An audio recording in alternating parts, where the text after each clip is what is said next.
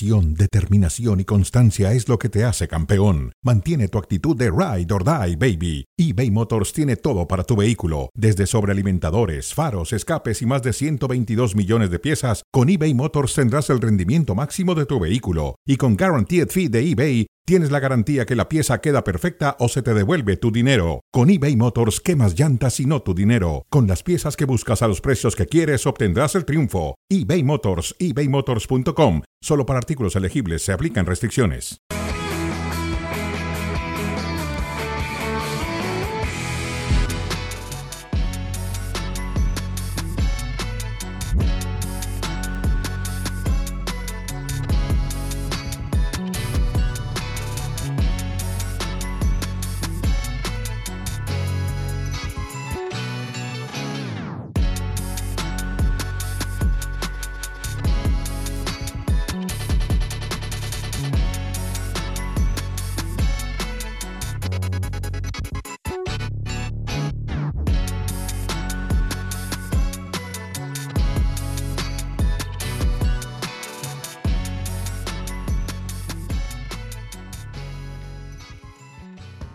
Bienvenidos fuera de juego con José Luis Sánchez Solá, Chelis, Barack Feber, Toño Valle, con ustedes. Mucho, mucho de qué platicar. ¿Cómo estás, Chelis? Bienvenido. Felicidades, todo bien. Muchas gracias. Un abrazo a ti, un abrazo a Barack y, este, y listo. Todo Darle, todo darle. Perfecto, perfecto. Chelis, ¿cómo andas, Barack? ¿Cómo te has portado en los primeros días del 2024? Bien, muy bien. A- adaptándome a este cambio de año, por ahí de marzo ya estaré listo. Este. Pero feliz año a todos, que creo que todavía se vale, ¿no? Antes Sí. del 6 de enero, Sí. antes de retirar el árbol de Navidad y tal, todavía se vale decir feliz año nuevo, ¿no? Sí, por Bien. supuesto. Sí, sí, sí. Así todavía, todavía se vale. Si no han llegado los reyes, entonces todavía se vale decir feliz año, aunque por los lares, por donde lleva Barack Feber, no sé si lleguen necesariamente los reyes magos. No, Hay que hablar de los llegaron. técnicos españoles destacados esta temporada. Hay que hablar de Xavi Alonso, que está invicto todavía dirigiendo al conjunto del Bayer Leverkusen en la Bundesliga. Está haciendo una gran temporada y se está convirtiendo pues, en el técnico tal vez más cotizado de los próximos años. Mitchell con el Girona también está haciendo un gran, gran trabajo. Segundo lugar en lo que se refiere a la liga en estos momentos. Además, pegadititito ahí al Real Madrid jugando un gran fútbol. Bueno, hace apenas algunos días nos regalaron uno de los mejores partidos de la temporada enfrentando al Atlético de Madrid. No podemos hablar de técnicos españoles destacados sin mencionar a Pep Guardiola que viene de ganar el triplete con el Manchester City. Bueno, por ahí también habría que agregar ¿no? algunos otros eh, eh, títulos para el técnico español. Y bueno, pues además marcando tendencia en esta generación, Unai Emery con el Aston Villa. Qué bien el retorno del ex entrenador del Arsenal al fútbol en Inglaterra. Es actualmente el segundo lugar de la primera división del fútbol inglés.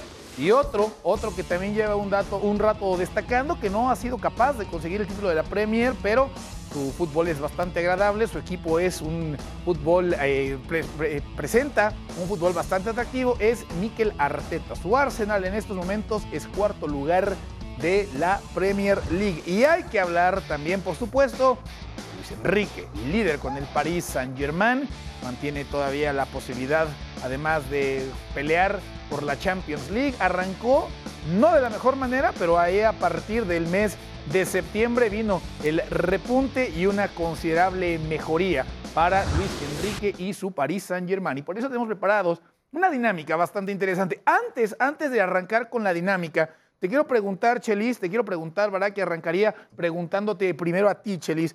Y es que hace algunos años, no los técnicos de moda, ¿no? Pero la tendencia iba hacia el técnico italiano y en algún momento dado, hace no demasiado tiempo, pues también la tendencia iba hacia los técnicos alemanes. ¿Por qué en estos momentos daría la impresión que la nación que tiene a los técnicos más consolidados es justamente España? ¿Qué está haciendo el técnico español para trascender de la manera como lo están haciendo? Tendría que empezar a decirte que, mira, la capital del mundo del fútbol ¿Sí? es Madrid. Es Madrid. Ahí, está, ahí, ahí- ahí se mueve todo el fútbol del mundo. Y las, es- la escuela que puso el Barcelona, escuela de estudio, y después que la copia también el Madrid, eh, todo el mundo tiene que ver con estas dos escuelas. En cuanto a suscripción, en cuanto a, a ir a... ir a, a estudiar. Ahora, España yo creo que sea de los países en el mundo que más técnicos consume, porque son nueve divisiones, porque hay divisiones que tienen, que tienen 18 grupos, y entonces consume mucho técnico. Y esto hace que se haya vendido mucho la cosa de- del entrenador español. Eh, sí me queda claro que los mejores entrenadores en el mundo son españoles, pero también hay una, atrás de ello hay una cosa de mercadotecnia enorme de grande. ¿Y qué te parece? caro. Sí. Caro que para contratar al técnico. No, no, no, caro, ahorita inscribir ahí y sacar el curso de la, de la UEFA. Barak, ¿coincides con Chelis en el tema de que los mejores entrenadores actualmente son los técnicos españoles? Sí, es muy difícil no coincidir. Ahí está la evidencia y no puede ser fruto de la casualidad. O sea, de repente sí puedes decir, bueno, coinciden en el tiempo dos grandes entrenadores de la misma nacionalidad y ver qué tanto es casualidad y qué tanto es un trabajo detrás. Aquí hay una hiperprofesionalización del trabajo de entrenador y en España se ha logrado generar un círculo virtuoso en el que los chicos, los jóvenes van, creciendo muy bien entrenados. Eventualmente estos chicos llegan o no llegan a profesionales, eh, se retiran o no se retiran temprano, pero ya tienen una formación previa que les permite eh, continuar, si no como futbolistas, sí como entrenadores. Y a partir de ahí eh, van pasando las generaciones y, y es no solamente una cuna de, de buenos futbolistas, porque también España está generando, sino últimamente futbolistas del tamaño de los Xavi, Iniesta, Puyol y, y- compañía que dominaron el mundo, sigue generando una gran cantidad de muy buenos futbolistas, ¿no? Pero es que además, un beneficio colateral es que están estos futbolistas tan bien entrenados desde la base que son muy buenos prospectos de entrenadores. Aquellos que llegan a futbolistas y se retiran, y aquellos que no llegan, pero que de todas formas, si no llegan al profesional, eh, llegan a entrenar a, chicos como fueron ellos y darles bases a los futbolistas para que, para que se defiendan muy bien desde un punto de vista táctico. Pues entonces, con base a eso, a lo que recién justamente escuchábamos de Chelis y también de Barak, hemos preparado la siguiente dinámica. Y quiero hablar sobre poner del 3 al 1 a los mejores entrenadores españoles, pero ojo, con base a lo realizado en la temporada 2023-2024. Porque si nos vamos simplemente al tema de quién es el mejor entrenador, me parece que unánime- de forma unánime escogeríamos el número uno. Pero a partir entonces de lo que han hecho en la 2023-2024, la cosa me parece que se empareja un poco. Así que, Barak, arrancaría contigo. Tu tercer mejor entrenador, las opciones, Guardiola Mitchell, Emery Xavi Alonso, Arteta Xavi Hernández, también lo vamos a poner en la conversación, Luis Enrique, o si tienen algún otro, bienvenidos. ¿Sí- se puede meter otro? Se puede meter otro, por supuesto que sí, Chelis. Además que explícanos cuál es ese Ya otro está. que pondrías tú en la conversación. Barak, arranco contigo entonces. ¿El 3 es? Eh, estoy, estoy intrigado por saber quién sería ese otro, eh, porque a mí no me caben, este, ¿no? Solamente, solamente tres. eh, obviamente a Xavi lo, lo descarto, a Luis. Enrique lo descarto. Arteta, por lo de este año, pues no ha estado a ese nivel, pero entre los que quedan, escoger a tres eh, me, me- cuesta mucho trabajo porque ha sido formidable. Pero yo voy a dejar en el número tres a Unai. Eh. Unai que ha demostrado una vez más ser un entrenador extraordinario para cierto perfil de, de equipos, ¿no? E igual para el Arsenal no haría o no hizo un trabajo, ya, ya lo comprobamos co- como el de Arteta, pero tuvo también Arteta la paciencia que no se le tuvo a Unai. Eh, y probablemente Arteta, eso nunca lo sabremos, eh, no haría jugar también a, a un Aston Villa como al que llegó Unai, ¿no? Entonces, para el perfil Villarreal, Sevilla, eh, este equipo de- del Aston Villa es el técnico ideal. Para el Paris Saint Germain y el Arsenal, quizás eh, no sea ese perfil, pero tiene un mérito enorme. Tú ves el plantel del Aston Villa, es competitivo, pero, pero un plantel muy similar con muchos técnicos anteriores que, que no le sacaron el jugo que sí le está sacando Unai. Eh, y además lo versátil que siempre ha sido, ¿no? Porque, porque no es un técnico que sabes a qué te va a jugar cada partido, sino que en función al rival te inventa cosas nuevas y realmente es un extraordinario técnico. Chelis, tu número 3. Es que claramente estás diciendo esta temporada. Esta temporada, sí. Esta temporada, Esta y esta 2000, temporada 2000, llevan Ajá. 19 juegos, 22 Exactamente, juegos, 18 sí. juegos. Sí, sí, sí, Ah, sí. Estamos de acuerdo. Estamos de acuerdo, completamente Y- y- de acuerdo. Y, te lo argumento. Sí. Para mí, el tercer lugar es García Pimienta. Ok. De Las ok, Palmas. perfecto. Ok. Un gran formador. Ajá. Todos los grandes futbolistas que me puedo decir del Barcelona pasaron por su mano. Sí. Eh, su primera oportunidad importante que le dan, porque viene, viene de, la, de, de cadetes y de segundas de- del Barcelona y cosas de estas. Y el fútbol que practica, escúchame, Barak, Ajá. porque me vas, a, me, me vas a decir que soy un petardo de, de comentarista. escúchame. No, no. Pero ahorita sale a Escúchame, defenderte Hércules escúchame. Gómez. no te el fútbol que practica lo puede practicar el 90% de los técnicos. Es simplemente atreverte a, a no ser chambista, a sacarle lo mejor a cada jugador, porque lo que está haciendo lo está haciendo en Las Palmas. No lo está haciendo en otro equipo más que en Las Palmas. Algo que decir, Los Barak? invito, los Sí. invito a que, a que No, vean no, juega el trabajo bien. de Las Palmas. No, es un gran, gran equipo para ver semana tras semana en la liga. A ver, Barak, algo que le quieras decir al Chelis. Que no sea petardo. No, no, que, que estoy de acuerdo, que, que- que al final de cuentas es, es un técnico que, que le faltó dirigir al Barcelona, pero que dirigió durante veintitantos años, o sea, tiene 49 años y durante 26 años estuvo eh, en el Barcelona trabajando todos los días. eh, como jugador muy poquito de esos 26 años, la gran mayoría como entrenador de, filiales que hicieron posible un gran Barça, ¿no? Es parte de los arquitectos de, de un Barça que, que ahora mismo pues está en horas bajas, pero que si vemos lo que ha sido el Barça en los últimos 15 años, eh, García Pimienta es responsable de esto, por supuesto, es uno de los, de los hombres que han formado a, a varios de los futbolistas que han llegado al primer equipo y es un técnico maravilloso. Ahora, claro que si, si, si analizamos entre tanta competencia lo hecho en 2023-2024, siendo muy destacado que Las Palmas sea un equipo que debe pelear el descenso, juegue como juega y además esté tan lejos de puestos de descenso, sí me parece que, que hay otros técnicos, bastantes, este, que, que estamos ahora nombrando, que, que están por encima desde un punto de vista subjetivo, ¿no? A, a- a mí me cuesta también mucho trabajo poner a, a Mitchell en segundo lugar, Sí. ¿no? Eh, Sí. ¿Qué mejor se puede hacer que, que- que tener a un equipo como el Girona, eh, hacerlo competir como compite, jugar como juega, sumar la cantidad de puntos que está sumando? Es una cosa prácticamente sin precedentes, ¿no? Eh, la manera en la que juega el equipo, la manera en que gana el equipo y, y los, lo convencidos que están de una idea de juego y, y cómo lleva haciéndolo desde hace rato, ¿no? Pero si analizamos, olvidémonos de la historia, estamos hablando del 2023-2024, Girona es un equipo que no puede hacer más con menos y, y es un equipo de autor. Y, me cuesta mucho trabajo ponerlo en el número 2. Pero es que también Pero el lo número pones en el número dos. reservado para otro O trabajo sea, si sensacional. cierras de una vez tu número Sí, dos. número ok, dos. Perfecto. Vamos a poner entonces para Barack Feber, Mitchell sería el número dos. A ver, sé que yo dije 2023-2024, pero me niego a ver una lista con mejores técnicos españoles donde no esté el mejor de todos los técnicos españoles, Sí. ¿no? Guardiola, o sea, no puedo hacer una lista donde, Ah, no, bueno. donde no esté Pep. Pero ojo, porque normalmente Pep y el arranque de temporada para nada ha sido espectacular. Los arranques de temporada del City, ¿no? Ha encontrado la manera de llegar a, a diciembre. El City en liga se ha convertido, cuando no arrasa desde el principio, se ha convertido en una especie de Usain Bolt, ¿no? En los 100 metros planos. Por ahí de los 20, 30 metros, le sacaban ventaja a Usain Bolt, pero después encontraba la manera de despegar y no había forma alguna de detenerlo. Es a partir de esta etapa del año donde los rivales que están por encima del City ceden puntos y lo primero que hacen es voltear a ver qué tanto se me acercó el gigante, ¿no? Qué tanto se ha aproximado el City que a estas alturas en liga sobre todo no sabe fallar. Sé que es la opción tal vez más sencilla de todo, sé que es del que más esperamos, a través de Luis Enrique, por la diferencia después que existe entre Luis Enrique y el resto de los equipos que hay en, que hay en su liga. Pero no puedo no poner a Guardiola y reitero, es simplemente cuestión de tiempo para que este equipo, como lo ha hecho en otras ocasiones, sea capaz de, de despegar. Barak ya daba su número dos, Chelis, quiero escuchar tu número dos. Mi número dos es Valverde. ¿Ok?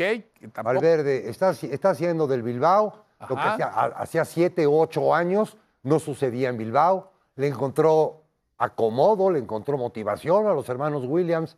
Eh, es un equipo totalmente agresivo, es totalmente la, la historia que sabemos de lo que es el Bilbao, perfectamente interpretada por, por- por el señor Valverde, porque son unos leones, pero unos leones que no solamente es la garra y que luchan y, y se tiran de cabeza, no, te juegan un fútbol y un, un fútbol muy bonito.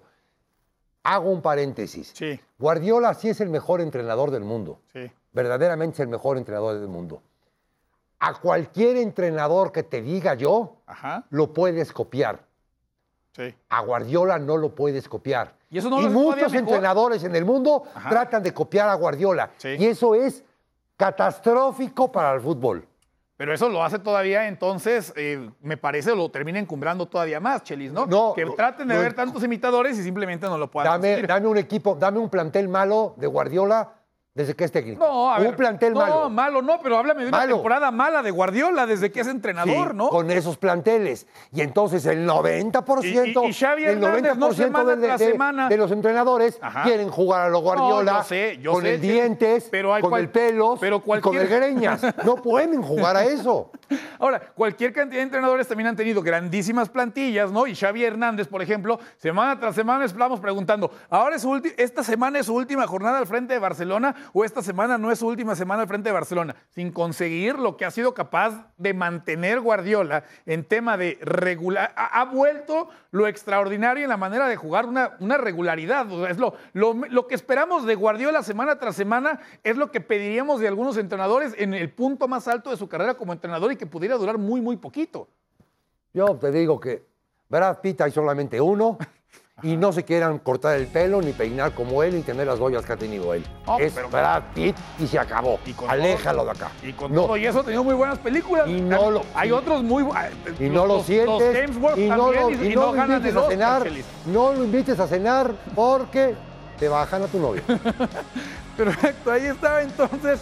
Chelis anda muy hipster y le está ganando a Barak en el tema de ser hipster y eso, y eso lo aplaudo, eso lo, lo- aplaudo, Chelis. Yo con el número dos me voy a quedar con Xavi Alonso, ¿no? Yo pondría al técnico del Leverkusen como el número dos en esta temporada. Espectacular lo que, lo que ha logrado. La razón por la cual para mí es el 2 y no es el 1 es que, más allá de que no esperábamos ver a Leverkusen en la posición en la que se encuentra actualmente en Bundesliga y tampoco en, en Europa League, es que me resulta menos sorprendente ver a Leverkusen en parte alta de la tabla que ver al técnico o al equipo del técnico que yo pondría en el lugar número uno. ¿no? O sea, no tengo que revisarla. Si hubiera despertado a mitad del 2023 o en la parte final del 2023, me hubiera causado menos sorpresas si me dicen el Leverkusen es líder en Alemania que si me dicen el Girona es líder en España. Y aprovecharía entonces yo de una vez entonces para poner a mi número uno con eh, Michel, el entrenador del Girona. Eh, Barak, tu número uno es. A ver, retomando un poquito lo, lo de Guardiola. Eh, yo, yo sí creo que, y entiendo lo que dice Chelis, de, que copiar al, mejor cuando tiene unos atributos y, unas herramientas que, que no están a la mano de cualquiera es arriesgado. Pero adaptar e inspirarte en él y, y adaptar sus ideas a, a tu contexto y, y a, y a tu propio eh, perfil de entrenador ha sido muy bueno para el fútbol. Es decir, muchos de los nombres que estamos repasando eh, habría sido creo que muy difícil que, que- que se animaran a desplegar el juego que despliegan si no fuera por la influencia de, de Guardiola. Y no digo que los copien, eh, que, que lo hayan copiado. Digo que, que los Mitchell, que los Arteta, que los Xavi Alonso tienen una inspiración y además eh, una inspiración que, que- gana, ¿no? Es decir, porque cuánto tiempo el fútbol no se dividía entre los técnicos que jugaban bonito y los que ganaban, ¿no? Porque los que jugaban bonito eran los Menotti, los Bielsa y demás que no ganaban nunca.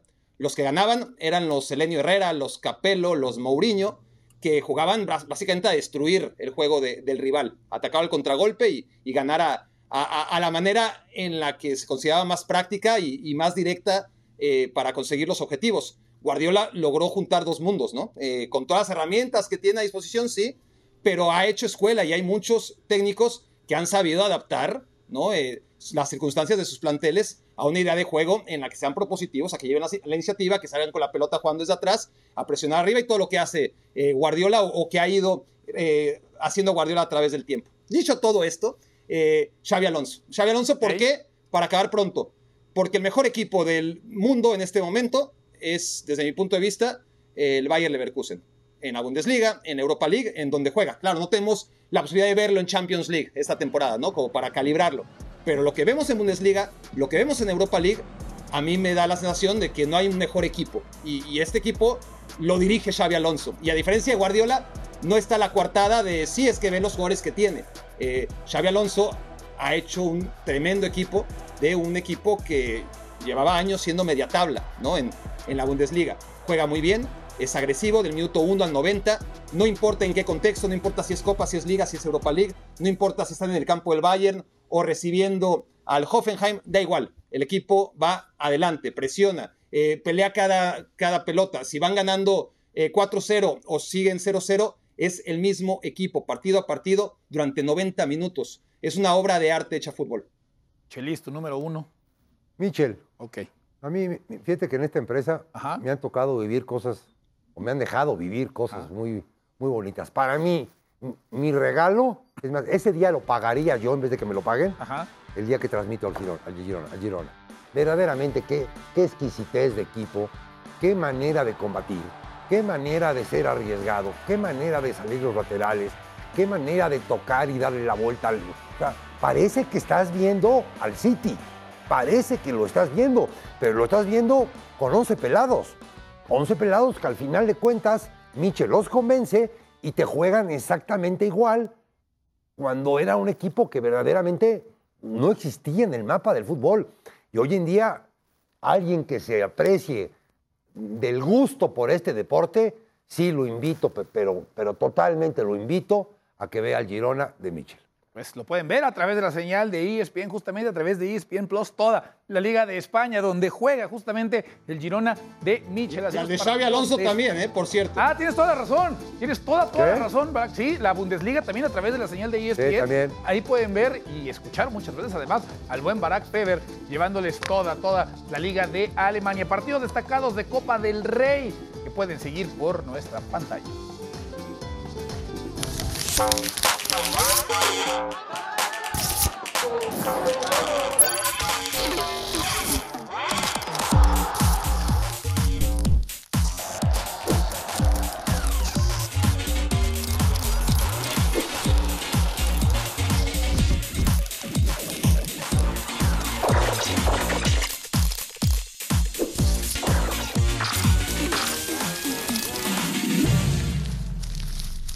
No tengo dudas, tengo mucha confianza, porque el equipo en este momento está enchufado, motivado, y creo que mm, estamos muy bien focalizados en el partido de mañana y sobre todo en esta competición que, como he dicho y repito, nos ha dado mucha, mucha felicidad el año pasado.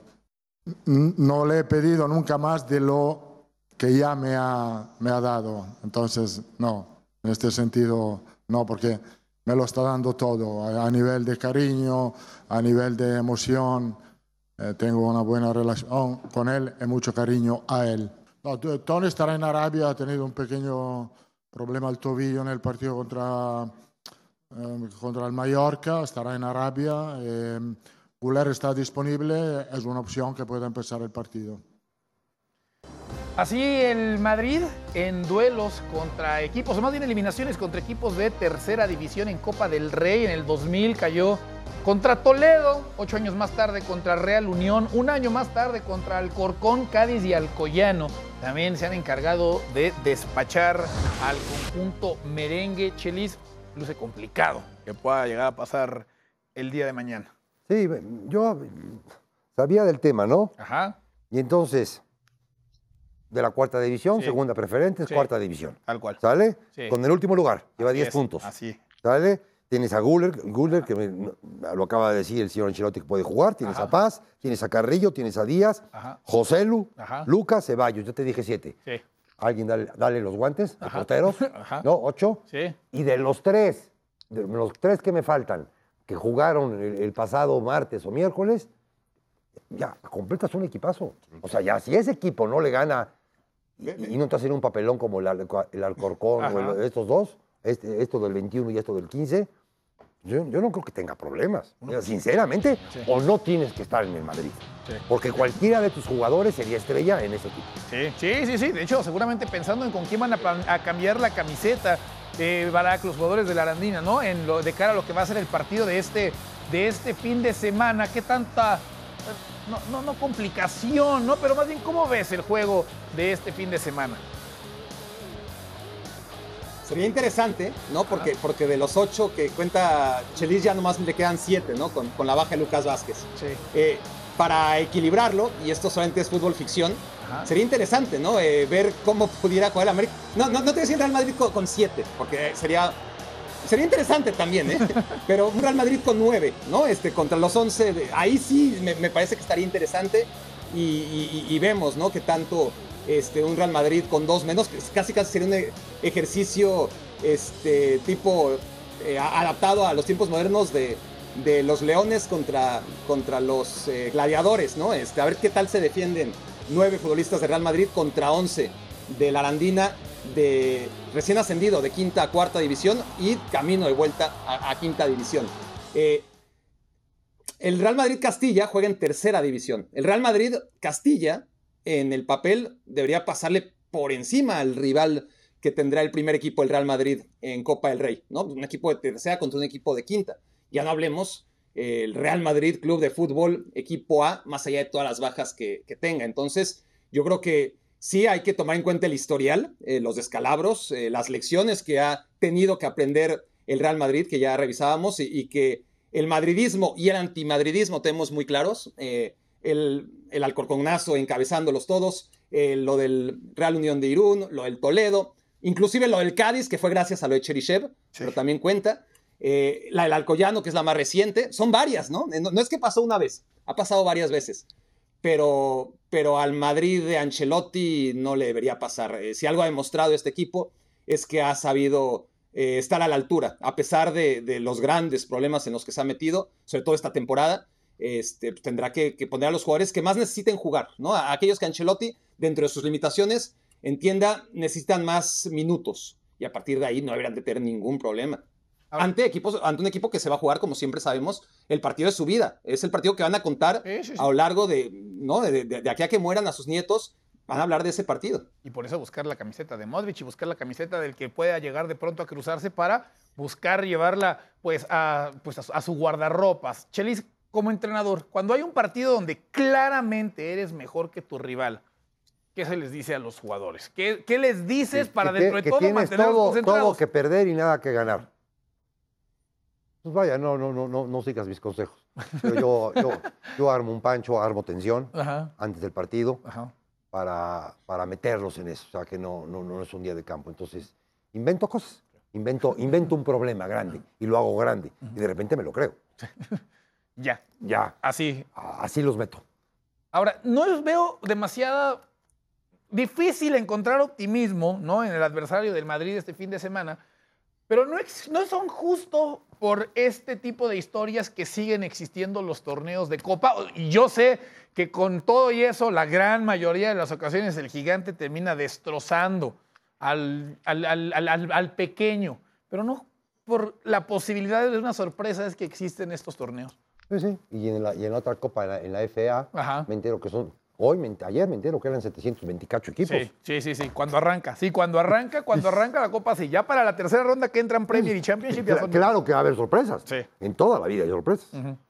Pero la descartas para mañana. Sí, pero totalmente. Barack, algo, algo. Tú dentro de tus capacidades de encontrarle lo negativo a cosas que parecen ya definidas, algo que encuentres como para hacer pensar que mañana se puede escribir una de esas historias catastróficas para un lado, pero gloriosas para el otro. Nada, nada, porque si se da la tormenta perfecta, literal, una, tormenta como en la que este equipo le ganó al Cádiz, que no deja de ser un equipo de primera división, eh, solo sería el inicio, ¿no? Eh, esperar que, la madre naturaleza haga algo, que, ya pasen cosas eh, que no están acostumbrados los futbolistas del equipo rival. Que, el Real Madrid se quede con un hombre menos muy pronto, este, y que le expulsen al segundo también muy pronto. ya estamos hablando de varias cosas, ¿no? Un clima impropicio, jugar con nueve futbolistas desde muy temprano, y aún así, apenas te diría que, se empezaría a equilibrar la balanza. Entonces, sí, de soñar se puede soñar y, puede escribir un guion en el que las cosas se emparejen. La realidad es que existe la copa, existen las copas, porque los equipos, este, incluso en, la cuarta o en la quinta división, eh, tienen derecho, mientras estén establecidos dentro de una federación, a soñar con jugar un partido de estos, a que su afición vaya al estadio y vea a un equipo como el Real Madrid si el sorteo así se los presenta. Eso es el, tema de, la Copa, que puedan competir, no, van a salir a, ganar, van a salir a hacer el mejor partido, el partido de sus vidas y a ver para qué les alcanza. Y, de eso se trata la Copa, ¿no? De permitir que los equipos de una pirámide, eh, donde además sepan que a través de los ascensos y los descensos pueden subir a la élite, tengan una segunda vía para disfrutar una vez en sus vidas, jugadores y aficiones, un partido como este. Pues habrá que ver entonces qué termina ocurriendo. El juego es mañana a través de la señal de líder mundial en deportes, toda la Copa del Rey a través de la señal de ESPN y a la espera de ver, bueno, pues si va a poder jugar Arda Güler finalmente con el Real Madrid. Víctor Roque, por cierto, ya presentado con el Fútbol Club Barcelona, a ver si es capaz de arreglar algunos de los problemas a la ofensiva que tiene en estos momentos el equipo de Xavi Hernández. Llegamos al final de este Bendita Copa del Rey. Nada más te me despido, sí. Muy bien. Bendita Copa del Rey. Mañana acá nos vemos, Chelis. Mañana acá nos estaremos viendo, Barak. Muchísimas gracias, un gusto como siempre, fuerte abrazo. Y gracias a toda la gente que pues no se pierde. Fuera de juego, aquí nos estamos viendo el fin de semana. Gracias y que la pasen muy bien. Buenas noches.